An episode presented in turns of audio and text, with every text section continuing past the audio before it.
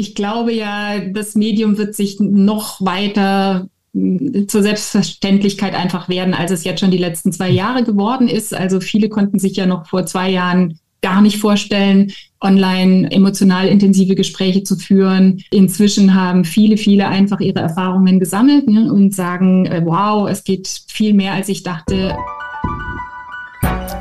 Herzlich willkommen zum Podcast Gut durch die Zeit, der Podcast rund um Mediation, Konfliktcoaching und Organisationsberatung, ein Podcast von Inko Fema. Ich bin Sascha Weigel und begrüße dich und euch zu einer neuen Folge. Heute geht es um Konflikte und ihre Bearbeitung in der virtuellen, digitalisierten Arbeitswelt des On-Life. Nicht erst mit der Pandemie arbeiten wir Menschen mehr und mehr virtuell zusammen führen remote und werden remote geführt, diskutieren, debattieren und streiten und schweigen wir nicht nur im digitalen Schriftverkehr, der schon seit einigen Jahrzehnten unsere Arbeitsbeziehungen verändert hat. Denken wir nur an die großartige Erfindung der E-Mail, mit der wir kaum noch bei wichtigen Nachrichten die sprichwörtliche Nacht überschlafen, sondern wir haben nun auch Videotelefonie zur Verfügung, ganze Videokonferenzen, Meetings und Arbeitsrunden, die synchron in der Online-Welt stattfinden, in der wir seit ein paar Jahren praktisch ohne Zeitverzögerung audiovisuell miteinander verbunden kommunizieren können und streiten können. Das hat Auswirkungen auf unsere Gestaltung von Zusammenarbeit und der Ausbalancierung von Differenzen und sozialen Kollisionsbewegungen im Miteinander. Und welche Auswirkungen das sind, das bespreche ich heute mit einer Expertin. Anne Rickert, Kulturwissenschaftlerin und Mediatorin ihres Zeichens sowie eine Pionierin in der Anwendung digital vermittelter Kommunikationsmedien. Rechtzeitig vor Weihnachten erscheint auch noch ihre neue Publikation zum Thema Online-Mediation, Konfliktklärung im digitalen Raum. Nicht nur für Mediatorinnen interessant, sondern für alle Beteiligten von virtuell auszutragenden Klärungsprozessen. Herzlich willkommen, Anne Rickert. Hallo Anne. Hallo Sascha, ich freue mich auf unser Gespräch. Anne, ich mich auch, weil ich habe mit dir tatsächlich eine Pionierin in diesem Thema heute im Podcast-Studio. Und die Frage ist sozusagen, weil ich bin auch durch die Pandemie erst so richtig reingeschlittert in diese virtuellen mhm. Räume. Wann ging das bei dir los und wie, wie war das? Denn bei dir war das wesentlich früher schon. Ja, das stimmt tatsächlich. Ähm, beschäftige ich mich schon fast 20 Jahre mit diesem Thema der Online-Kommunikation. Ich war damals als Wissenschaftlerin am Fraunhofer IAO hier in Stuttgart im Bereich Personalorganisationsentwicklung und schon Damals haben wir tatsächlich mediengestützte Erwachsenenbildung erforscht und in Projekten einfach ausprobiert, wie wir mit Online-Kommunikation auch damals schon ein Videokonferenzsystem in Arbeitsprozesse einfach das Lernen unterstützen können. Mhm. Und ja, so ging das bei mir dann weiter. Ich habe danach viele Jahre bei einem Virtual Classroom Anbieter als Beraterin gearbeitet für Online-Kommunikation, viele, viele Implementationen in Großunternehmen begleitet, als Online-Trainerin auch, Führungskräfte geschult. Also ich habe da schon das lange heißt, Erfahrung. Das heißt, mhm. der Ausgangspunkt war offenbar Pädagogik, Ausbildung, Fortbildung, in denen mhm. diese neuen Medien oder neuen Kommunikationsmöglichkeiten genutzt wurden. Genau, ich denke, das sind so sicherlich die Kinderschuhe. Ähm, Im Bereich E-Learning hat sich tatsächlich mhm. dieses Medium als erstes mhm. durchgesetzt, aber wirklich auch da nur in international tätigen Konzernen, würde ich mal sagen, die auch den Bedarf hatten, Mitarbeiter weltweit dann zeitgleich auch mhm. zu schulen. Also hier waren sicherlich mit so die ersten Anwendungsfelder, abgesehen natürlich von Online-Meetings, die sich ja auch parallel entwickelt haben. Und was ist dann geschehen? Also ohne das jetzt sozusagen technisch zu vertiefen, aber wenige Jahre, glaube ich, vor der Pandemie ging das dann einfacher und man musste nicht mehr mhm. wie ein Nerd oder mit einem Nerd zusammen was einrichten, dass man dann so audiovisuell miteinander kommunizieren konnte, sondern es konnte dann praktisch jeder und Mhm. Im Rückblick könnte man sich gar nicht vorstellen, wie man die Pandemie überstanden hätte ohne diese Variante. Das stimmt, ja. ja. Was, was, ist also da geschehen? Denke, die Technologieentwicklung hat natürlich maßgeblich dazu beigetragen, ja, dass einfach ganz am Anfang tatsächlich hatten wir noch mit ISDN-Anschlüssen zu tun. Also da war so an zeitgleiche Videoübertragung noch gar nicht wirklich zu denken und man war noch so froh, wenn man sozusagen drin war im virtuellen Raum und sich hören konnte. Also diese Einschränkungen durch die Technik waren natürlich vor 10, 15 Jahren noch massiv stärker und haben sich jetzt tatsächlich erst kurz vor der Pandemie deutlich gebessert mit der Browserbasiertheit vieler Anwendungen. Erst dann war es ja möglich, dass ich die Software direkt im Browser öffne sozusagen und hatte dadurch auch für technische Laien keinerlei Hürden mehr jetzt, dass irgendwas runtergeladen werden musste oder installiert werden musste. Und tatsächlich erinnere ich mich, dass das erst im Jahr 2018 oder 19 auf der LearnHack waren. Plötzlich alle Virtual Classroom Anbieter hatten browserbasierte Lösungen. Und das hat es natürlich für den Einzelnen deutlich einfacher gemacht. Das war so ein Moment, da kannst du dich dran erinnern. Plötzlich war das, was sonst aufwendig war, ganz normal auf jedem Computer zur Verfügung, wie man das kannte. Genau. Also ja. damit war auf jeden Fall dieser Zugang deutlich vereinfacht, was ja noch nicht heißt, dass wenn man dann eingeloggt ist, alles äh, sofort rund läuft. Da kommen ja dann eher diese äh, notwendigen Kompetenzen der, der Moderation und die Bedienkompetenz dann ins Spiel. Aber vorher war diese Hürde des Zugangs, denke ich, noch deutlich höher. Und das hat sich jetzt erst in den allerletzten Jahren tatsächlich so sehr vereinfacht. Dass praktisch jeder und damit auch jeder im Team keine Ausreden mehr finden kann, wenn es ja. überhaupt je bedurfte, da an Gesprächen, an Meetings teilzunehmen. Das Thema Remote führen war natürlich schon vor der Pandemie in Betrieben, in internationalen mhm. Konzernen auf jeden Fall da und die Frage des Führens. Was hat sich so aus deiner Sicht maßgebend geändert? Also was sind die Auswirkungen dessen, wenn wir jetzt eine Zusammenarbeit im Team rein oder überwiegend virtuell durchführen lassen? Die ganze Kommunikation ist natürlich eine andere, wenn ich wirklich remote führe. Und da ist sicherlich nochmal ein großer Unterschied, ob ich das Team ausschließlich remote führe oder ob wir uns auch schon mal in Präsenz begegnet sind oder wie es jetzt ja häufig in der Pandemie war, dass die Leute sich aus der physischen Zusammenarbeit her kannten und dann eben erst in die Online-Kommunikation gewechselt sind. Da haben wir natürlich eine ganz andere Vertrauensbasis und auch ein ganz anderes Kennenlernen als ähm, oder von Kennen, als wenn wir wirklich von Anfang an virtuell in einem internationalen Team zum Beispiel zusammenarbeiten. Also ich denke, da muss man nochmal deutlich unterscheiden. Auch als Führungskraft ist es natürlich viel einfacher, meine Mitarbeiter einzuschätzen, die Leistung auch zu beurteilen, wenn ich die Personen schon kannte. Wenn ich jetzt wirklich rein virtuell zusammenarbeite, denke ich, muss zumindest zu Beginn der Teambildung nochmal mehr Energie reingelegt werden, auch in das Kennenlernen und auch wirklich die Anlässe dann aktiv zu schaffen, um sich auch als ganze Person zeigen zu können und auch Anlässe für privaten Austausch zu geben. Mhm. Abgesehen mal davon, dass natürlich dem reinen, dem einzelnen Online-Meeting dann eine viel höhere Bedeutung auch zukommt und das will dann eben auch professionell moderiert sein. Ähm, die Visualisierung von den Inhalten ist da ganz wichtig, Transparenz in der Aufgabenverteilung und so weiter. Aber all das sind Dinge, die ja auch in der physischen Teamzusammenarbeit eine Rolle spielen. Gucken wir uns ein bisschen das Thema mal an, sozusagen Kommunikation, was da verloren geht, also oder was auch hinzukommt, weil im Grunde genommen, ne, wir sehen uns gerade,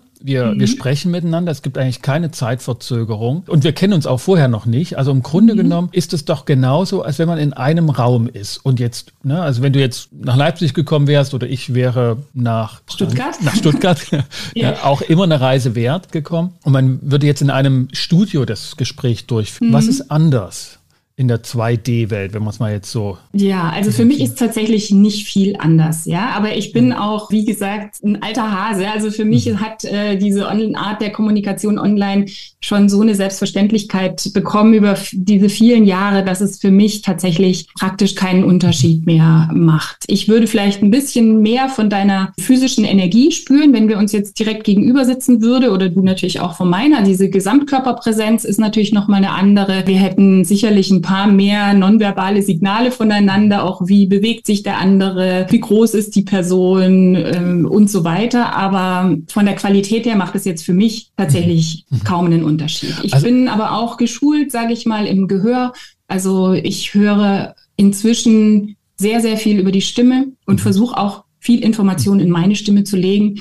Also das ist sicherlich etwas, was man vielleicht erst lernen muss. Also bei der Körpergröße, da habe ich dieses Beispiel gehört, dass das tatsächlich eine andere Wahrnehmung ist im 2D-Raum, dass wir abhängig von dem Bild und wie wir uns präsentieren auf diesem Bildschirm dann auch die Körpergröße geschätzt wird. Also ne, mhm. ob jemand sehr nah dran ist am Bild. Also du, bei dir ist es so, ne, du bist sehr nah dran und dann würde ich sagen hm, 1,80, 1,90 oder hab das so zumindest im Gefühl. Viele haben so eine Napoleon-Darstellung, die der Kopf ist gerade so im Bildschirmrand und man sieht sehr klein aus. Dass das wohl Auswirkungen hat, wenn man sich dann doch mal trifft mhm. oder getroffen hat, erzählen viele, oh, ich habe gedacht, du bist äh, größer oder du bist äh, kleiner. Also das wird sicherlich auch Auswirkungen haben, wie man mit Differenzen dann umgeht. Mhm. Ne, so eine eher präsente Übermacht sieht oder glaubt, vor sich zu haben oder andersrum. Aber, also aber ich erlebe es ja eher so, dass hier das Medium äh, wirklich so demokratisierend wirkt, sage ich mal, weil eben jeder hier die gleiche Repräsentanz im virtuellen Raum hat, also gleiche Kachel für alle, ja, und wir haben hier praktisch das Phänomen, dass ja Menschen, die eine sehr starke physische Präsenz haben, hängt ja auch oft mit Führungskräften zusammen. Manche, sind da ja auch, haben so Platzhirschgebaren und so weiter, die wirken im virtuellen Raum tendenziell eher wie alle anderen, während eben mhm. vielleicht auch eher schüchterne Menschen sich eben genau gleich groß repräsentiert sehen und hier dadurch vielleicht eine Gleichstellung auch eher passiert. Ja. Ist natürlich trotzdem Frage dann der Moderation. Wir sprechen jetzt gerade eben eher nicht von Mediation. Mhm. Hier auch wirklich dann alle Anwesenden gleichermaßen anzusprechen und die Gesprächsführung auch entsprechend zu lenken. Das heißt also, Führungskräfte sind im virtuellen Raum begrenzter, weil sie, weil sie sozusagen nicht die körperliche Präsenz automatisch mit nutzen. Sie können aber technisch vermittelt anders das ausgleichen, beziehungsweise alle Personen haben die gleichen Möglichkeiten, weil es nicht so sehr auf die körperliche Größe ankommt. Was sind deine Erfahrungen? Was hilft, um sozusagen Präsenz als Führungskraft oder auch als Mediatorin oder Moderatorin in diese kleine Kachel zu legen? Was sind die Methoden, was sind Möglichkeiten, dass man nicht verloren geht im virtuellen Raum? Also nochmal kurz da vorhin zurück. Ich würde jetzt nicht sagen, dass sich Führung über eine physische Präsenz oder unbedingt eine Körpergröße ja festmachen lässt, sondern wirklich eher auch durch die Art und Weise der Ansprache, auch wie viel, ja, wie möglicherweise auch des Inhalts auch mit sogar, welcher ne? Intention ich, ich reingehe ins Gespräch. Ne? Und das ist auch, denke ich, in der Online-Kommunikation das Entscheidende, wie präsent wirke ich. Tatsächlich meine Haltung, meine innere Haltung, davon reden wir auch immer in der Mediation, ist ja ganz entscheidend. Also gehe ich wirklich auch mit Energie in die Sitzung rein? Bin ich da mit einer wohlwollenden Grundhaltung drin? Das wird sich auf jeden Fall über die Stimme übertragen. Und die Stimme ist tatsächlich einfach ein so, so mächtiges Werkzeug in der Online-Kommunikation und hat eine meines Erachtens höhere Bedeutung als jetzt, wenn wir im ja. physischen Raum zusammensitzen. Und dessen sind sich viele nicht ganz bewusst. Also auch, dass wir hier mehr Emotion auch in die Stimme legen, die Wortwahl vielleicht etwas, ja, uns da etwas mehr Gedanken machen, wie wir auch die Dinge ausdrücken und dann, ja, natürlich hängt auch diese Sichtbarkeit hier mit der, mit der Webcam schon damit zusammen, wie ich dann auch tatsächlich rüberkomme. Und das sind ja dann ganz einfache technische Basics, auch dass ich halt eine gute Kamera habe, dass ich ein gutes Mikrofon habe, dass ich gut Aber, ausgeleuchtet bin. Das sind ja eher so dann auch, äh, gehört zur technischen Grundausstattung mal dazu, würde ich sagen. Was sich jetzt auch in den letzten zwei Jahren, denke ich, unglaublich ähm, verbreitet hat sodass ja. man da heute eigentlich davon ausgehen kann, dass das in allen Haushalten auch weitestgehend vorhanden ist. Also das ist etwas, das ist mir aufgefallen, aber ich habe das auch aus Rückmeldung von Kollegen gehört. Es ist schön, wenn man irgendwie noch eine extra Kamera hat oder so und es ist auch Ne, nicht einfach nur so noch einen Zusatz, ein Mikro zu nehmen, sondern man kann gar nicht genug Wert darauf legen. Ne, eine extra Kamera, nicht nur ja. die vom Laptop zu nehmen oder eben dann zu gucken, was ist das für eine Kamera, weil das einfach so den ersten Eindruck, den man mhm. vermittelt, erst recht, wenn man halt jemanden noch nicht kannte im Projekt oder im Team mhm. oder auch als Mediatorin, ne, das ist sofort, da ist jemand anders da wenn das Bild genau, halt nicht genau. verpixelt ist, sondern halt wirklich ne, eine ordentliche, mhm. äh, sichtbare Fläche ist. Und, und noch stärker finde ich auch, da stimme ich auch zu beim Ton. Ne? Mhm. Wenn, wenn, genau. wenn man diese Mikros am Laptop oder am Computer nimmt, die einfach schon so einen Meter weg sind, dann spricht man auch nur so aus dem Off. Ja, ähm, ja. Das macht ähm, echt einen Unterschied. Daher sagst du auch, ne, das ist Total, essentiell. also das ist mit das Entscheidende und das ist auch eine Form von Respekt, finde ich, die man dann dem Gesprächspartner entgegenbringt, dass man sich hier die Mühe macht, sich einfach technisch, und das sind jetzt wirklich keine teuren Anschaffungen mehr oder ist kein Hexenwerk, sich mhm. hier so zu präsentieren und halt die Möglichkeiten, die wir hier haben, uns darzustellen, halt auch voll zu nutzen. Also nicht im Sinne von Blenden darstellen, sondern einfach, dass ich mich als ganze Persönlichkeit auch online wirklich zeige und einbringe. Wenn wir uns so eine Teamzusammenarbeit vorstellen und eine Führungskraft, Projektleitung ist dabei, sie hat die technische Ausrüstung genommen, ne, ist alles da. Was ist jetzt anders, wenn ich das Team nur virtuell führe? Worauf muss man achten, wenn dann doch Differenzen aufkommen? Oder aber ist es vielleicht auch so, dass Differenzen gar nicht wahrgenommen werden, weil man nur halt geht in den Raum, ja. man geht wieder raus und danach ist man schon wieder im Privatleben? Was sind so die Schwierigkeiten bei der Wahrnehmung und Bearbeitung von Konflikten? Ja, also die Gefahr besteht natürlich, dass ich Konfliktsignale in dem Team online ähm, später wahrnehme, weil sie vielleicht schwerer zu erkennen sind. Ne? Also wenn wir jetzt die klassischen Konfliktsignale, die im Stress dann auftreten, sei es jetzt irgendeine Art von Fluchtverhalten oder äh, Kampfverhalten oder Erstarrungsverhalten, so die klassischen Reaktionen mal sehen, wie zeigen die sich im virtuellen Raum, sind sie vielleicht subtiler wahrnehmbar. Ja, weil ich jetzt ein Vermeidungsverhalten zum Beispiel von zwei Teammitgliedern natürlich hier nicht so offenkundig sehe, erstmal, wie ich das in der, im physischen Raum sehen würde, dass zum Beispiel Beispiel die beiden sich nicht begrüßen, sich nicht nebeneinander setzen, sich nicht mehr in die Augen schauen und so weiter. Das sind alles ja Signale, die ich normalerweise sofort äh, wahrnehmen würde und online würde das erstmal nicht so auffallen. Ne? Also mhm. das ist dann, das ist schon etwas, wo ich dann ja auf andere ja. Arten nachfragen muss oder achten muss. Ne? Auch Aggressionsverhalten wie jetzt eben abwertende Körpersprache und ähnliches ist ja nicht so offensichtlich. Hm, das, das kann man also nicht beobachten mehr. Ne? Also diese fünf Minuten vor Beginn des Meetings im Raum, wer holt sich Kaffee, wer fragt wem, auf welche mhm. Art, ob er was mitbringen darf oder so, wenn sich Leute umsetzen. Das würde man registrieren, das fehlt. Das fehlt, genau. Ja. Diese informellen kleinen Signale zwischen Tür und Angel, dieses mhm. Verhalten, das, das fehlt. Und ja, entweder ich schaffe dann auch virtuell Räume der Begegnung, die einen informellen Charakter haben, wo ich das eventuell bemerken würde. Aber meiner Erfahrung nach werden die relativ wenig genutzt. Also ja. diese angebotenen Kaffeepausen etc.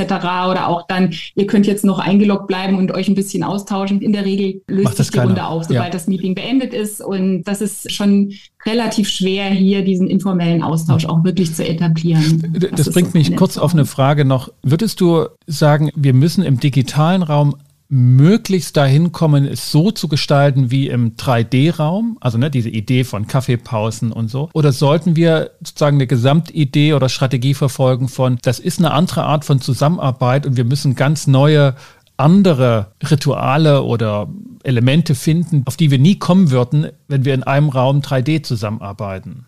Hm. Weil da habe ich ja die, die Vorstellung, das meiste ist so, wir müssen es so machen wie im 3D-Raum. Nee, also das lässt sich sicherlich so nicht machen. Ne? Aber ich kann trotzdem versuchen, kleine Rituale der Gemeinsamkeit zu schaffen, indem ich vielleicht jedem Mitarbeiter eine Tasse zuschicke und wir haben dann alle hier die gleichen Tassen und können hier mhm. einmal zusammen uns zuprosten oder anstoßen oder sowas ah, okay. ähnliches, dass wir hier was Verbindendes haben oder irgendwelche Symbole, die für unser Team stehen oder ähnliches, wo wir einfach sagen, okay, wir gehören auf irgendeine Weise doch zusammen. Mhm. Und dann äh, glaube ich einfach doch, dass ein gutes Team lebt halt auch von intensiven Zweierbeziehungen. Das heißt, die Führungskraft ist schon denke ich, aufgefordert, jeden einzelnen Mitarbeiter äh, den Kontakt zu halten, in einem Zweier-Setting auch. Und das ist nämlich schon auch ein Phänomen, was ich immer wieder höre, dass viele sagen, ich hatte noch nie so intime und vertrauliche Gespräche online wie während der Pandemiezeit mit Kollegen, mit denen ich vielleicht schon jahrelang zusammenarbeite. Und wir haben uns noch nie so intensiv oh. ausgetauscht wie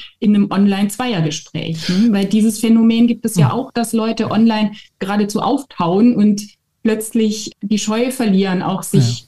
sehr privat mitzuteilen. Würdest du sagen, ich hätte das jetzt so intuitiv verordnet, das ist halt die Krisensituation. Ja. Aber du würdest sagen, es ist die Online-Situation, also dass mhm. Online-Gespräche intensiv werden können oder vielleicht sogar intensiver werden können, als wenn man sich so im Team halt auf Arbeit trifft in der mhm. Organisation. Ja, also okay, wie, genauso auch wie ja Telefonate sich manchmal so entwickeln. Ne? Ja. Und da kann es eben auch diese, gerade diese räumliche Distanz sein, die es manchen Menschen ermöglicht, da dann auch mal was von sich preiszugeben, was sie so direkt ähm, eher nicht sagen würden. Ja. Und das kann dann einfach doch sehr, sehr nahe Gesprächssituationen schaffen, mhm. die absolut zum Vertra zur Vertrauensbildung beitragen und auch tragfähig sind. Mhm. Also das ist ja auch erwiesen, dass online der Vertrauensaufbau zwar länger dauert, aber dann genauso tragfähig ja. ist wie jetzt in Beziehungen, die wir in den physischer mhm. Präsenz mhm. aufgebaut haben. Und das heißt, die Empfehlung oder der, die, die Erfahrung sagt, ich muss auch als Führungskraft dann nicht nur Teamsituationen schaffen, sondern auch zu jedem einzelnen Person auch noch einzeln Kontakt aufbauen und sagen, also ich ja. muss mich eigentlich mit jedem Einzelnen auch nochmal in einem Telefonat, Videotelefonat Monat mhm. treffen und sprechen. Also meines Erachtens ist das sowieso, wäre das sowieso eine wünschenswerte ja. Aufgabe von Führungskräften, dass sie auch mhm. zu jedem Einzelnen versuchen, eine persönliche Beziehung aufzubauen. Und tatsächlich ist das wie, so ein bisschen ein, ähm, ja, der, der soziale äh, dass es smooth einfach ist, denke ich, dass das schon mit dazu gehört als Führungskraft. Und generell kann ich ja äh, die Atmosphäre als Moderatorin oder Projektleiterin mhm. oder wie auch immer ich hier in ja. dieser Rolle bin, derjenigen, die die Atmosphäre kreiert, ganz stark mit beeinflussen, eben mit, mit meiner mhm. Präsenz und auch, dass ich wirklich bewusst in diese führende, aber auch dienende Rolle gehe. Mhm. Ja, ich bin wie so dann so ein Facilitator für das ganze Meeting und da gehört natürlich dazu, wie ich jeden Einzelnen begrüße, den Kontakt mhm. herstelle, einfach die Wertschätzung ausstrahle und natürlich auch vorbereitet bin, indem ich hier die Medien halt vorbereitet auflege und auch visualisiere. Das passiert äh, meiner Erfahrung nach in Online-Meetings teilweise konsequenter und zuverlässiger als in Präsenzmeetings, wo sich in mhm. manchen Unternehmen auch eine Meetingkultur einfach etabliert hat, die relativ hemdsärmlich unvorbereitet ist. Teilweise, ich habe da ja. unzählige äh, Sitzungen begleitet in vielen Konzernen, wo keine Agenda zum Beispiel da ist oder auch genau, äh, kein Protokoll geschrieben wird. Ja, und das funktioniert online halt nicht. Und insofern haben wir da oft auch einen Effizienzgewinn in diesen Online-Meetings, weil die Leute besser vorbereitet reinkommen, stringenter moderieren, mhm. besser visualisieren und dokumentieren dokumentieren und eben insgesamt das Medium dazu führt, dass die Leute sich etwas kürzer fassen. Also auch viele mhm. Redner werden ja hier eher gebremst und kommen schneller zum Punkt, einfach weil wir gegen den Bildschirm ja. sprechen. Ja. Und insofern kann man hier auch, wenn man sich in diese Rolle begibt, eben nicht reingeht und sagt, jetzt soll das Team mal mir Ergebnisse liefern, mhm. sondern wie kann ich hier den Rahmen schaffen, dass sich jeder wohlfühlt und einfach auch Lust drauf hat, mhm. seinen Beitrag hier ja. zu leisten. Also es geht nicht nur was verloren in der Online-Welt für Teamleiter, Projektleiterinnen etc., sondern man kriegt auch Möglichkeiten hinzu. Wie ist deine Erfahrung mit Konflikten? Ne? Du als Mediatorin wirst du ja zu Konflikten hinzugerufen. Da mhm. ist sozusagen schon was passiert, aber die Beteiligten erzählen das ja dann auch nochmal. Wie entwickeln sich die Konflikte und werden dann sozusagen wahrgenommen von den Führungskräften, von den Beteiligten? Was sind so die Anzeichen? Gibt es da Unterschiede aus deiner Sicht zu den Konfliktbeginnen, wenn man so will, mhm. im 3D-Format? Mhm. Also es treten natürlich die gleichen Konflikte auf, die an, auch in, in physischen äh, Teams auftreten können, die entweder passieren durch Systemgesetzverletzungen, Verletzungen, dass einfach Ausschluss passiert ist oder mangelnde Wertschätzung, die Anerkennung fehlt oder der der Ausgleich von Geben und Nehmen einfach nicht gestimmt hat, also klassische äh, Systemgesetzverletzungen, die zum Konflikt führen oder die Rollenkonflikte, Wertekonflikte, Verteilungskonflikte und so weiter. Das haben wir natürlich mhm. in Online-Teams genauso. Und hinzu kann aber kommen, dass einfach Konflikte und Irritationen entstehen durch die Mediennutzung an sich, einfach weil Kommunikationsmissverständnisse entstehen, die aus dem Medium heraus geboren sind. Zum Beispiel auch im Chat. Ja, wie wird der Chat benutzt? Hacke ich da nur irgendwelche Stichworte rein, die einfach sehr große Gefahr bergen, auch dann vielleicht unhöflich oder mhm. missverständlich auch zu wirken. Wie kommunizieren wir generell im virtuellen Raum? Wie sprechen wir uns an? Und dann natürlich häufig sind ja virtuelle Teams auch interkulturelle Teams und hier haben wir natürlich nochmal auch diese Komponente der kulturellen Prägung, die eben mhm. auch zu zusätzlichen Missverständnissen mhm. und Irritationen führen kann. Insofern also die Art und Weise, wie Konflikte gewertet werden und dann auch wie damit umgegangen wird, das ist ja. unterschiedlich in verschiedenen Kulturen. Ne? Ja, aber auch wie die Menschen tatsächlich online kommunizieren. Ich hatte jetzt gerade ein Projekt oder es mhm. läuft noch auch mit Chinesen, die einfach zum Beispiel rein von der Mimik her äh, sehr wenig Prägung haben im Gesicht und mhm. das wirkt dann oft sehr starr oder unbeteiligt ja. oder uninteressiert. Das sind natürlich Dinge, wo ich einfach aufpassen ja. muss. Interpretiere ich hier etwas hinein, einfach nur aufgrund der Wirkung über die Webcam, was möglicherweise einfach gar nicht ähm, der Fall ist. Und das sind ja dann grundlegende auch interkulturelle Kompetenzen, die hier zum Tragen kommen. Das gilt aber auch für Menschen aus dem gleichen Kulturkreis. Manche sind durch die Kamera so gestresst oder paralysiert oder mögen einfach diese Situation nicht so gespiegelt zu sein, dass sie auch relativ erstarrt vor dem Und sich selber sitzen. sehen, ne? sich selber sehen beim selber sehen, ne? sich permanent vielleicht auch unbewusst kontrollieren und dadurch sehr unbeteiligt oder desinteressiert wirken. Und mhm. hier hilft halt wirklich auch wieder Grundregel der Online-Moderation, immer wieder auf die Metaebene zu wechseln ja. und wirklich nachzufragen, auch Feedback einzuholen von jedem Einzelnen tatsächlich. Und oft ist man überrascht, wenn man die Person dann anspricht, was die dann gerade äußert, was sie gerade tatsächlich beschäftigt, wenn sie so völlig versteinert vor der Webcam sitzt. Mhm. Also hier erfordert es einfach diesen etwas mehr Aufwand in der Moderation. Ja, diese Interpretationsleistung, finde ich auch, wird gesteigert, als wenn man in einem Raum arbeitet, weil im 3D-Raum jeder sofort sieht, sieht, wenn man jemanden fixiert. Also, mhm. ne, das kenne ich als Mediator, das kenne ich als Moderator oder auch als Führungskraft. Wenn ich im Raum mir angucke, dann wissen die anderen, dass sie von mir angeguckt werden mhm. und dann passiert was. Und das findet im digitalen Raum nicht statt. Jeder kann jeden beobachten mhm. und sich seine Gedanken machen und wird nicht dadurch unterbrochen, dass derjenige das registriert, dass man ihn anstarrt. Das finde ich hat noch viel zu unbeachtete Konsequenzen. Aber die Kollegen von uns aus mhm. Österreich, die so einen Leitfaden für Mediatoren zusammengestellt haben, die haben das mit aufgenommen, den Punkt. Mir fällt der Name gerade nicht ein, äh, wie man das nennt, aber dieses. Dieses unbe unbeobachtete Beobachten. Unbeobachtete Beobachten, mhm. genau. Ne? Man ja. kann jemanden angucken. Meistens ist es ja, ist man es selbst. Ne? Also die, die mhm. meisten Leute gucken sich an, wenn sie im digitalen Raum sind. Das ist ja auch ein völlig neues Phänomen, außer man ist in einem Spiegelsaal tätig. Und da guckt ja. man aber auch nicht sich an, weil das jeder sofort merken würde. Das, glaube ich, hat große Auswirkungen auf Konflikte, weil man sich so viel Zeit nehmen kann, sich das Zeug zusammenzuspinnen, ohne den anderen sozusagen, ohne Feedback von dem zu bekommen. Mhm. Ne? Mhm. Der sonst ja. was fragen würde, so, was ist denn los, ist irgendwas? Ne? Und dann ja. denkt Also wenn man, ich jetzt merken würde in der Mediation, dass sich jemand sehr, sehr unwohl fühlt vor der Kamera und auch wirklich sich gar nicht mehr richtig aufs Gespräch konzentrieren ja. kann, ähm, biete ich immer auch an, die Kamera mal auch vielleicht ja. zeitweise auszuschalten, ja, ja. weil ich, wie gesagt, die Hauptinformation sowieso über die Stimme bekomme. Weil mhm. die Stimme können wir ganz schlecht verstellen, außer wir sind wirklich professionelle ja. Schauspieler. Das heißt, die emotionale Regung höre ich sowieso über die Stimme. Ich brauche dann nicht mhm. unbedingt noch das Webcam-Bild. Und ja, aber jetzt in, den, in der Meeting-Situation eher, denke ich, stört mich dieses Gefühl des Beobachtetseins umso weniger, je mehr ich mhm. einfach in Kontakt bin mit den anderen sowieso ein Vertrauensverhältnis habe und wirklich das Gefühl habe, wir, wir haben, wir sind hier als Team am Start und haben ein gemeinsames Ziel, das uns auch begeistert idealerweise, dann tritt dieses unangenehme Gefühl ja gar nicht erst auf.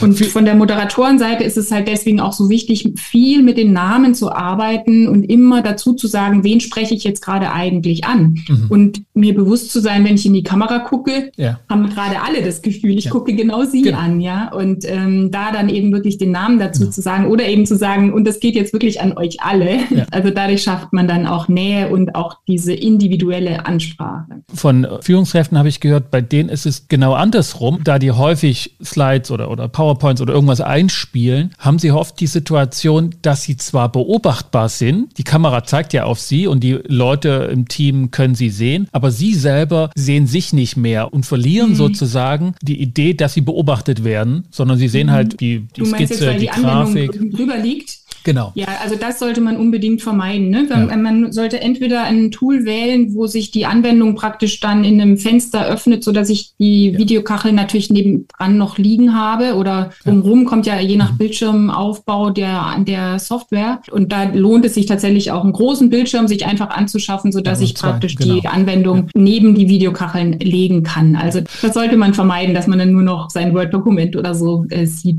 Wenn man, wenn man allerdings bei den meisten Tools, ich bin mir jetzt gar nicht sicher, aber wenn man hm. dort den Bildschirm einblendet sozusagen, dann verschwindet man doch selbst aus den Kacheln raus, ne? Oder? Mm, nee, also das ist eine Einstellungssache eigentlich. Also ah ja, okay. Das habe ich gar nicht mehr. Zoom genau zum Beispiel zumindest bleibt man, ich, kann ich nach wie vor mich selbst und alle anderen auch sehen, ja, mhm. bei vielen anderen Tools. Ich meine, es ist äh, das natürlich auch eine Frage, welche Software wähle ich aus, ja. ja. Bei Teams zum Beispiel sind mir persönlich dann die Videobilder zu mikroklein. Das ist dann wirklich ja. nur noch so Briefmarkenformat. Das äh, ist mir zu klein, wenn ich mhm. da eine Anwendung geöffnet habe. Aber das sind dann Fragen der Softwareauswahl, die ja. ganz individuell getroffen werden. Ich würde noch mal prüfen, wie deine Erfahrungen sind bei der These, dass im virtuellen Raum, also synchrone Online-Kommunikation, man arbeitet in einem Projekt zusammen oder Team oder wie auch immer, zeigen sich Konflikte, die so virulent sind, mhm. durch weniger Kommunikation. Also es ist immer schwieriger, sie wahrzunehmen, weil man zum Beispiel die Missstimmung, anders als in einem Teammeeting an einem Tisch im 3D-Format, mhm. da kommt eine scharfe Bemerkung oder da wird es lauter oder da beginnen Nebengespräche, Kommentare. Das alles fällt weg als wahrnehmbare, oh, da ist eine Missstimmung, sondern hier mhm. ist durch sozusagen etwas, das nicht mehr geschieht. Also die Leute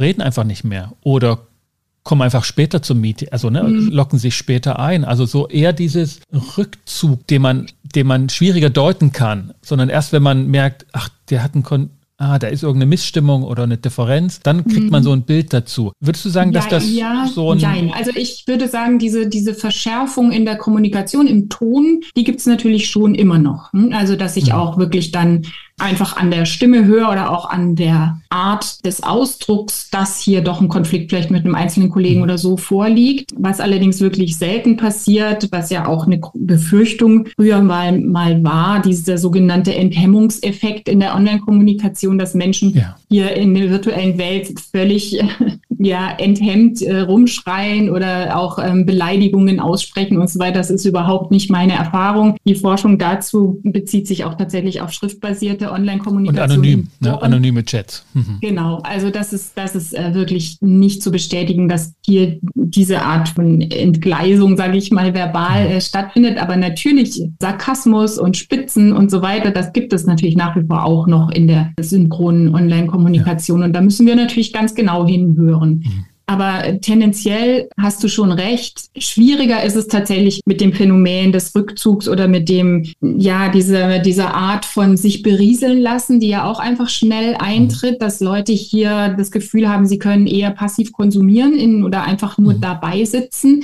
in so einem Online-Meeting. Und auch hier kann ich eigentlich nur durch eine konsequente Moderation, die einfach interaktiv ist, dagegen wirken, dass ich wirklich entweder Aufgaben verteile. Also es muss ja erstens nicht immer der gleiche Moderator moderieren und die gleiche protokollieren, sondern diese Aufgaben könnten auch im Team mhm. einfach rotieren. Dadurch kommt jeder auch mal in dieses Gefühl, wie ist das denn, wenn ich die Gruppe jetzt integrieren ja, muss und aktivieren muss? Mhm. Wie fühlt sich denn das an, wenn ich hier gegen eine Wand spreche und ich kriege erst mal drei Minuten keine Antwort? Ja, also das tut eigentlich dem Team immer ganz gut, wenn diese Rollen auch mal wechseln. Mhm. Und dann, ja, lohnt es sich einfach einen, auch eine, eine Fehler- und Konfliktkultur zu etablieren, die es eben erlaubt, solche Irritation auch frühzeitig einfach anzusprechen. Das ist natürlich nichts, was sich von heute auf morgen etablieren lässt, sondern das ist ja im Grunde Teil der Unternehmenskultur, die durch die Führungskräfte aktiv vorgelebt werden muss. Wie gehen wir denn mit Fehlern um oder mit Konflikten? Wie schnell bin ich hier auch erreichbar als Führungskraft? Ja. Bin ich denn offen überhaupt für so eine Art von Feedback? Höre ich denn wirklich zu und mhm. gehe dann auch zeitnah auf meine Mitarbeiter zu, die betroffen sind? Bin ich ausgebildet in Konfliktmoderation und traue mir das auch online zu? Oder bin ich dann auch einfach ähm, in der Lage, mir einen externen Mediator zu holen in mhm. so einem Fall? Also ich. Gehen wir mal genau in die Situation rein. Ne? Das wäre jetzt nochmal so die Situation, man führt das Team, man leitet das Projekt, man hat jetzt mitbekommen und auch bestätigt bekommen, da gibt es schwere Differenzen zwischen, sagen wir mal, zwei Personen, ganz klassisch. Mhm. Man hat sich noch entschieden zu sagen, wir holen keine externe Mediatorin hinzu, sondern ich will erstmal selber als Führungskraft wissen, was da los ist. Ich habe mir eine Kamera Kamera gekauft, ich habe mir ein Mikro gekauft, ne? ich habe die Technik ordentlich im Griff und habe eingeladen. Ähm, das Gespräch sozusagen terminiert, die Leute haben mhm. zugesagt. Welche Fehler habe ich jetzt vielleicht schon begehen können als Führungskraft und welche lauern auf mich, wenn ich dann in dieser Situation bin? Was kannst du so mal so die, die wichtigsten Punkte benennen, mhm. die jetzt jeder auf seinem To-Do-Zettel haben sollte? Also ich würde da fast wirklich Einzelgespräche dann empfehlen, mhm. bevor es in die Online-Konfliktmoderation gehe, dass ich doch mit jedem, äh, mit den beiden Mitarbeitern nochmal ein Einzelgespräch geführt habe, um auch den Anlass jetzt dieser Einladung nochmal klar zu machen und vielleicht auch die Einzelsicht schon mal mhm. gehört zu haben, dass das praktisch nicht wie eine Überrumpelung kommt ja. aus dem Nichts. Also ich hole die mir nicht so einfach ins Büro, ne? So jetzt, jetzt genau, hole ich mir so, A und B. Ja, genau. genau. Müller, Meier jetzt mal in mein Büro. Nee, eben, dass das wirklich klar mhm. ist. Auch wie komme ich zu der Annahme, dass hier ein Konflikt herrscht, dass ich da meine Wahrnehmung einfach auch nochmal mhm. dem Mitarbeiter ähm, spiegel und da kann sich ja auch schon ganz viel auflösen. Das vielleicht mhm. empfindet das der Mitarbeiter ganz ganz mhm. anders. Und trotzdem denke ich, sollte man gerade, wenn man online arbeitet, seiner Intuition sehr, sehr gut vertrauen. Denn meistens ja. ist da aber auch was dran. Mhm. Wenn ich eine Irritation spüre, dann Meistens ja. ist dann auch irgendwas. Zumindest darf ich es dann ansprechen. Ah ja, also wenn beide das sich einig sind, ach, das ist nicht nötig, Chef, ach, das ist alles okay so, ne, dann eher dranbleiben. Also ich empfehle immer, dass man sich selbst vertraut, ja, wenn ich das äh, da ein Gefühl habe. Äh, außerdem kann es ja nicht schaden, noch das dann geklärt zu haben. Mhm. Umso besser, mhm. wenn dann wirklich ja. auch nichts mhm. ist. Wenn dann beide aber sagen, ja, sie haben Gesprächsbedarf, äh, tatsächlich, ja, mhm. und man, man führt dann online eine Konfliktmoderation, da gibt es ja einfach den klassischen Ablauf auch, die sich ja, ja anlehnt eigentlich an die Phasen der Mediation, ja, dass ich auch einfach genauso die Themen sammle und dann auch auf die Bedürfnisebene gehe und gemeinsam die Lösungen entwickle. Ich, ich finde wirklich, die Visualisierung ist dann auch wieder sehr, sehr wichtig und auch natürlich die Vertraulichkeitsabsprachen, eigentlich analog und mhm. natürlich zur Mediation. Was soll davon ins Team kommuniziert werden, wer ist noch betroffen, wie halten wir es mit der Vertraulichkeit und, mhm. und idealerweise schaffe ich es auch in der Sitzung natürlich, dass sich die Beteiligten dann nochmal in die Augen schauen und das würde ich, das leite ich tatsächlich auch ganz genau so an. Das ist schwierig, ähm, ne? Also technisch, genau, also wenigstens, dass man angeguckt ja. wird. In die Augen schauen und wissen, der andere schaut auch so, das ist ja technisch nicht möglich, mhm. aber doch nochmal so Begegnungs Punkt auch schaffen. Was ich rausgenommen habe, ist deiner Erfahrung nach genauso handhaben wie auch sonst. Ne? Man ist Führungskraft, man hat eine Rolle, man ist nicht interessenfrei da drin. Also man ist halt keine externe Mediatorin, sondern man ist die Führungskraft. Man kann das moderieren, aber hat eigene Interessen. Braucht es mehr Zeit oder weniger Zeit, wenn ich jetzt so ein Meeting ansetze, wo ich denke, das ist, könnte ein Klärungsgespräch sein? Oder kann ich mich als Führungskraft ganz auf meine guten Erfahrungen aus der 3D-Welt verlassen? Ja, finde ich schon. Also ich mhm. finde es da, wenn es eben gut vorbereitet ist mit den Einzelgesprächen, wenn die Technik läuft, davon gehe ich jetzt einfach mal aus, die Technik ist gesetzt, dann denke ich, brauche ich vom Zeitaufwand her ungefähr gleich lange wie Präsenz. Mhm. Tendenziell eventuell ein bisschen kürzer, weil die Leute nicht so sehr ins Reden kommen. Es gibt Leute, da muss man das dann geradezu anregen, dass mhm. sie ein bisschen mehr erzählen als nur das Allernötigste. Und diese, dieser Effekt, dass sich viel Redner eher kürzer fassen, der tritt eigentlich auf eine natürliche Weise ein. Ja. Hast du Erfahrungen oder hörst du das von Leuten, die sozusagen auf diese Vertraulichkeit was stärkeren Wert legen, zum Beispiel, ne, weil man nicht weiß, wer noch im Raum ist. Oder man kennt das, ne, plötzlich wird die Frau gegrüßt oder Kind mhm. kommt rein, gelaufen, gerannt, gepoltert. Gilt es dort erhöhte Aufmerksamkeit an den Tag zu legen und auch einzufordern als Führungskraft? Oder sind auch die Personen schon so, dass sie wissen, was sich gehört? Nee, das muss ich natürlich als Netiquette oder Kommunikationsregeln mhm. für unser Team etablieren und da sehr genau sagen, wie ich es denn gerne haben möchte oder auch halt vom Team erarbeiten lassen. Und mhm. sicherlich ist es nochmal ein Unterschied, ob ich jetzt ein normales Projektmeeting, sage ich mal, habe oder jetzt halt ein Konfliktklärungsgespräch. Da gilt es natürlich nochmal konsequenter darauf hinzuweisen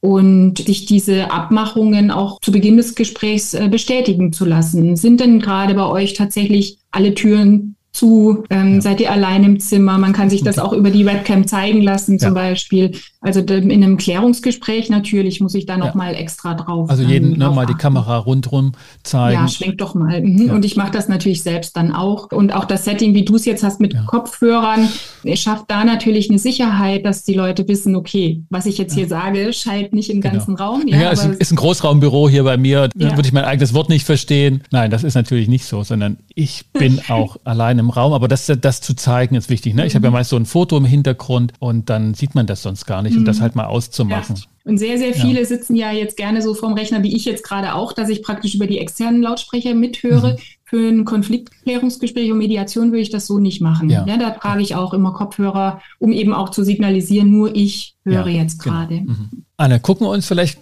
zum Abschluss so, ne, denn wir nähern uns schon so dem Ende des Gesprächs ein bisschen nach vorne, zukunftsgerichtet. Die ist ja mhm. momentan nicht so, nicht mehr so hoch im Kurs. Zukunftshorizont hat sich so im Ganzen ein bisschen verkürzt. Aber was ist noch drin in mhm. digitalisierter mhm. Kommunikation? Steht da was Neues bevor? Gibt es technologisch Fragestellungen, ne? zum Beispiel der Augenkontakt, kriegt man das mal, mhm. kann man das irgendwie hinkriegen? Ne? Hast du da was gehört? Ich glaube ja, das Medium wird sich noch weiter mm, zur Selbstverständlichkeit einfach werden, als es jetzt schon die letzten zwei Jahre geworden ist. Also viele konnten sich ja noch vor zwei Jahren gar nicht vorstellen, online emotional intensive Gespräche zu führen. Inzwischen haben viele, viele einfach ihre Erfahrungen gesammelt ne, und sagen, äh, wow, es geht viel mehr, als ich dachte. Und gerade die Generation, die jetzt nachkommt, hat ja da noch eine noch viel größere Selbstverständlichkeit in dieser Art der Kommunikation und auch gerade in der Selbstdarstellung über die Kamera, wobei ich glaube, da muss man einfach wirklich noch beobachten, ja, diese Generation Selfie, die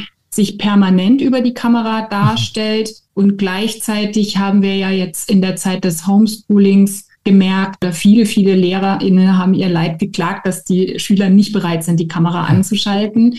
Äh, also hier ist auch so eine große eine, eine Kluft, denke ich, einerseits vor diesen, ja, diese, diese sehr kontrollierte Art der Selbstdarstellung versus mhm. dieses mich überhaupt zeigen, ja. dass ich ähm, anwesend bin. Das ist eine interessante ähm, Beobachtung, muss mhm. ich sagen. Das stimmt. Es gibt so zwei Extreme, die deutlicher werden. Mhm. Kann man selbst fast nicht widersprechen. Ne? Also keiner getraut sich zu sagen, jetzt hab dich nicht so, also mach die Kamera an. Oder hinterfragt, dass es fragwürdig wäre, jetzt so ne, im eigenen Kinderzimmer da einfach das anzumachen. Also das sind, das sind so ein bisschen Extreme und gleichzeitig habe ich auch selbst Situationen, wo ich die Kamera auslasse, aber dann bin ich in einem virtuellen Raum, wo ich mit Foto repräsentiert bin. Also mhm. und gerade unter äh, sehr engen KollegInnen, wo wir uns einfach sehr gut kennen, bringt mir die Kamera nicht immer einen wahnsinnigen Mehrwert. Mhm. Also auch das muss man mal so sagen, dass die Hinterfragung dessen, was die Kamera dann tatsächlich an Informationen bietet, jetzt in einem bestimmten schon gegebenen vertrauensvollen Umgang, kann man auch mal hinterfragen. Manchmal möchte ich vielleicht auch einfach nur in einem Meeting mit dabei sitzen und zuhören. Also mhm. gegen Ende des Arbeitsalltags, ja, man muss sich schon auch immer fragen, ja. wie viele solcher intensiver Online-Sitzungen am Tag verkrafte ich denn überhaupt? Mhm. Und gerade wenn wir mediieren, ist das einfach hochkonzentrierte Arbeit und das muss man auch wertschätzen, ja, dass man hier nicht unendlich Energie hat für diese Form der Kommunikationsdienstleistung, die fast, finde ich, noch einfach ein bisschen on top mehr verlangt als Mediieren in der physischen Präsenz. Mhm. Ich muss auch noch das Medium bedienen und dieses ja. Plus an Energie aufbringen, um die Leute über die Kamera auch zu erreichen. Also da wird ja, sich, denke ich, noch viel tun. Auch einfach, dass sich das für jeden Einzelnen, da zielt auch mein Buch darauf ab, sich herauskristallisiert, ist es denn was für mich mhm. Äh, oder eben einfach auch nicht? Ja, möchte ich mhm. das in mein Portfolio aufnehmen oder eben oder Jetzt eben als Mediatorin, als also als selbstständige Mediatorin. Ja mache ich das Aber auch als Coach oder Therapeutin mhm. oder Berater. Also äh, viele Kommunikationsdienstleister sind ja jetzt mit dieser Fragestellung konfrontiert. Ist das mhm. etwas, was mein Portfolio jetzt erweitert und erreiche ich damit auch eine viel größere Anzahl an Menschen möglicherweise? Mhm. Oder ja, liegt mir das einfach nicht so. Ja. Mhm. Mhm. Ja, aber jetzt nochmal auf deine Frage zurückzukommen mhm. zum Medium selbst, glaube ich einfach, dass sich das noch viel mehr in Richtung audiovisuelles Gesamterlebnis, sage ich mhm. mal, wirklich entwickelt. Also es gibt jetzt auch schon Tools, die experimentieren mit Videoeinspielungen, Sounds, ja, wie Applaus zum Beispiel oder ein Gong oder ein Jingle oder dass ich hier mhm. einfach noch mit audiovisuellen ja. Medien tatsächlich viel mehr diese Möglichkeiten des virtuellen Raums ausschöpfe oder auch Videos im Hintergrund laufen lasse, um Stimmung auch zu erzeugen. Wir wissen alle, was Farben zum Beispiel für eine Macht haben, auch wenn es darum geht, Emotionen zu unterstreichen oder auch einen Raum zu schaffen. Also dass wir ja, hier dass man auch einen Raum schafft. Also ne, ja. ne, wir sehen jetzt irgendwie zwei verschiedene Räume in unseren mhm. Hintergründen, aber dass wir den Eindruck, da gibt es genau. ja so genau. Anfänge, dass man auch bei Zoom, glaube ich, ne, dass man so ein Classroom oder so ein Auditorium Together hat. Room oder so, genau. ja, dass man wirklich ne? das Gefühl hat, man sitzt zusammen in einem ja. Raum und da entwickelt sich ja auch diese, diese ganze Diskussion um Metaverse, also 3D-Welten, die mhm. miteinander ver vernetzt sind, werden kommen, ja. Also mhm. dass wir da noch virtuelle Welten, Entwicklungen vor uns haben, die wir uns noch gar nicht so ganz genau vorstellen können. Also da gab es ja auch vor, vor 15 Jahren mal Second Life zum Beispiel als Anwendung, ja. wo man tatsächlich mit Ganzkörper-Avatar dann genau. in virtuellen Räumen war, in so Art auch Schulungsräumen oder ich ja. kenne es halt damals, hat man experimentiert in der E-Learning-Branche. Das hatte eine ganz hohe Künstlichkeit noch. Erstens, wie man dann aussah und das war dann eben, man konnte sich sein Avatar genau. aussuchen, ja. ja. und in der Therapie das, hat man das, das genutzt. Man macht ja dann nochmal ganz andere. Ja, in der ähm, Therapie hat man das genutzt. Ja. Und würde man jetzt für die Mediation überhaupt nicht wollen, ja. Und gleichzeitig ist Metaverse, denke ich, etwas, was kommen wird. Also vernetzte virtuelle Welten, wo wir wirklich das Gefühl haben, gemeinsam in einem Raum auch zu sein. Ja. ja. Und dann auf eine Art und Weise, wie wir das wollen. Also bei Second Life war das tatsächlich so, dass auch die Wirkungen, die man im Second Life sozusagen erzielt hat, ne, man hat sich groß und stark oder sehr aufreizend oder wie auch immer halt anders gegeben, dass es mhm. Rückwirkungen hatte auf sein Grad an Selbstbewusstsein auch im realen Leben. Und mhm. da mhm. hatte man auch schon ja. enorme Zukunftsaussichten gehabt dafür. Vielleicht kommt das dann wieder jetzt im Metaverse. Also das ist natürlich immer die Frage, wer bin ich gerade und wer will ich sein? Ja? Take it till you make it. Also was mhm. da auch jetzt als Therapieansatz oder so dahinter steckt, ist äh, sicherlich ja. ganz ähm, spannend. In der Mediation, mein Ansatz ist immer, es so authentisch wie möglich und nah an der Präsenzsituation zu lassen. Also mhm. welche die physische Präsenz. Ich finde, virtuell sind wir auch präsent, manchmal sogar eben mehr und konzentrierter bei der Sache. Anne, vielen Dank. Das war hochinteressant und ein rundum Einblick in Konfliktpotenziale, Konfliktmanagement in der virtuellen Welt. Sehr gerne, Sascha. Danke dir. Ja. Vielen Dank. Das war mein Gespräch mit Anne Rickert zum Thema Konfliktmanagement in virtuellen Teams. Liebe Zuhörerinnen und Zuhörer, wenn euch und dir diese Episode gefallen hat, dann hinterlasse doch ein Feedback auf Apple Podcast und eine kleine Bewertung auf Google Business. Empfehle diesen Podcast gern weiter, das hier also zu Coaching, Konfliktmanagement, Mediation, Organisationsberatung gepodcastet wird. Und wenn du ihn selbst noch nicht abonniert hast, den Podcast, dann hol das doch am besten gleich nach. Für den Moment bedanke ich mich, dass du und ihr wieder mit dabei wart und verabschiede mich mit den besten Wünschen. Bis zum nächsten Mal. Kommt gut durch die Zeit. Ich bin Sascha Weigel, euer Host von Inkofema, dem Institut für Konflikt- und Verhandlungsmanagement in Leipzig und Partner für professionelle Mediations- und Coaching-Ausbildungen.